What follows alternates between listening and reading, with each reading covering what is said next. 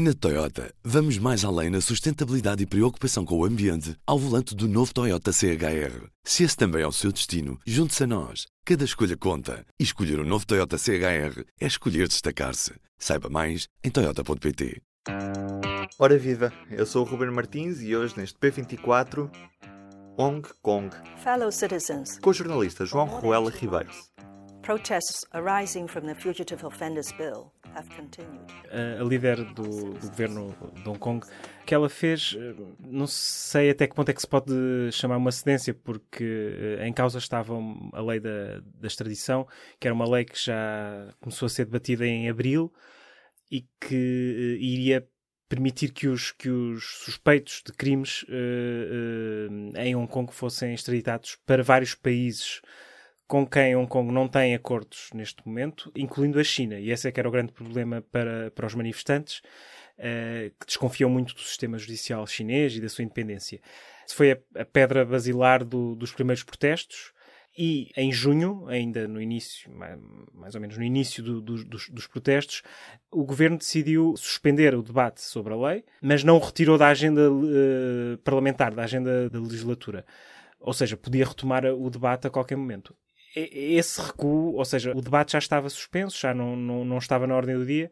O que ela fez agora foi confirmar que essa lei ia sair, de facto, da agenda parlamentar. No entanto, não era a única reivindicação do movimento que está há 13 semanas nas ruas de Hong Kong. Exatamente, esse é que é, o- é a grande questão agora, porque o movimento de protesto cresceu, ao contrário daquilo que aconteceu em 2014, que também durou bastante tempo, eh, mas foi perdendo o fulgor inicial. Este, pelo contrário, tem crescido.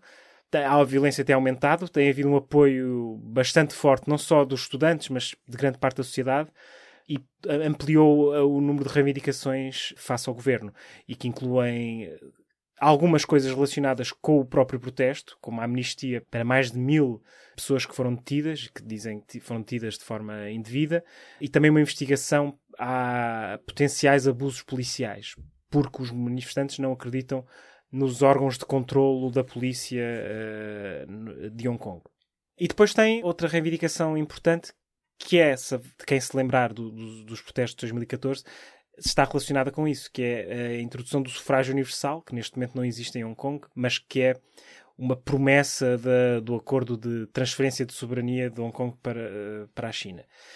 Carrie Lam falou destes, de- de- destes pontos eh, das exigências do- do- do- dos manifestantes ehm, e deixou eh, pô-los de lado, basicamente. Não, não, disse que, que, que era preciso abrir diálogo, que era preciso, mas para isso era preciso paz nas ruas e, um, e era preciso tranquilidade e não esta turbulência que, que tem acontecido e que só aí é que se poderia eh, falar dessas reivindicações. Obviamente, eh, os manifestantes não gostaram disso e já são vários os que estão, estão a dizer que, que, que esta, este recuo, esta cedência de cancelar o debate sobre a, sobre a lei da extradição não vai, não vai mudar em nada os protestos. Os protestos cresceram para além disso e são hoje.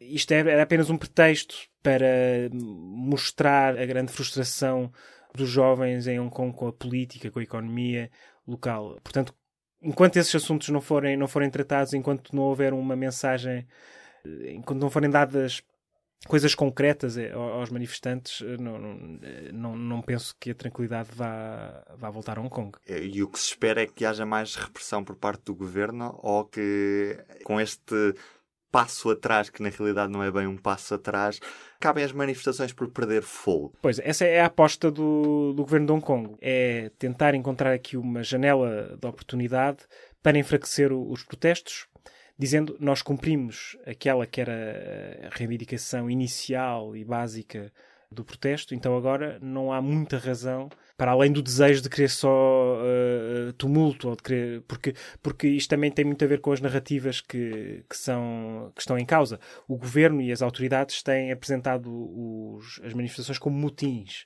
não como eh, protestos politicamente motivados e com um princípio, meio e fim estruturados, mas como algo como se fosse arruaceiros que só querem, só querem desordem no, na cidade. E a estratégia do, do governo ao, ao, ao fazer este, este recuo ou, ou desistir da lei é tentar isolar alguns setores do, dos, dos, manifestantes.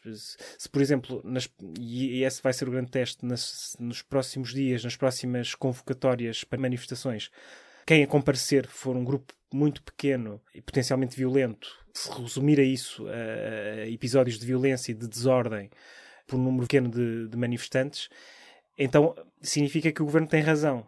Isto irá dar razão à estratégia do governo, porque agora poderá dizer com segurança e, e encarar a opinião pública e dizer: vem, uh, afinal, só aqueles arruaceiros que não querem saber de nada de política nem querem o melhor para a cidade, só eles é que voltaram a sair à rua. As pessoas, digamos, que apresentam um projeto construtivo para a cidade ficaram em casa porque agora é a hora de dialogar. Eh, veremos. E como é que a China olha para a situação em Hong Kong?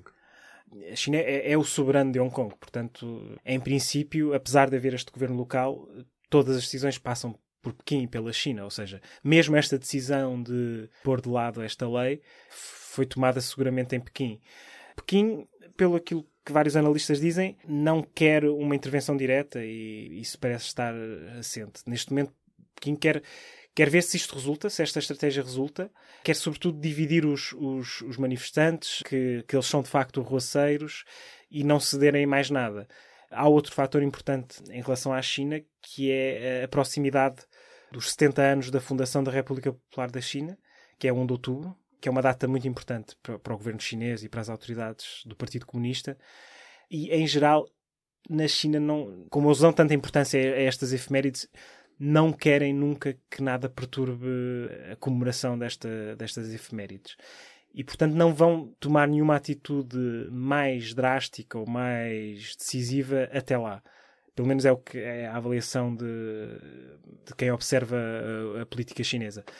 Depois disso, uh, vai depender muito. É, vai depender, o, o, primeiro teste será a próxima manifestação uh, e os próximos atos públicos em Hong Kong. Se tudo se mantiver, ou seja, se, se as manifestações se mantiverem fortes, com um apelo abrangente na sociedade, significa que estamos na mesma. E a legitimidade dos manifestantes mantém-se intacta. Mas, claro, será sempre uma guerra de narrativas e vai continuar a ser. E do P24 é tudo por hoje. Um bom dia. Um grande abraço. O público fica no ouvido. Na Toyota, vamos mais além na sustentabilidade e preocupação com o ambiente ao volante do novo Toyota CHR. Se esse também é o seu destino, junte-se a nós. Cada escolha conta. E escolher o um novo Toyota CHR é escolher destacar-se. Saiba mais em Toyota.pt.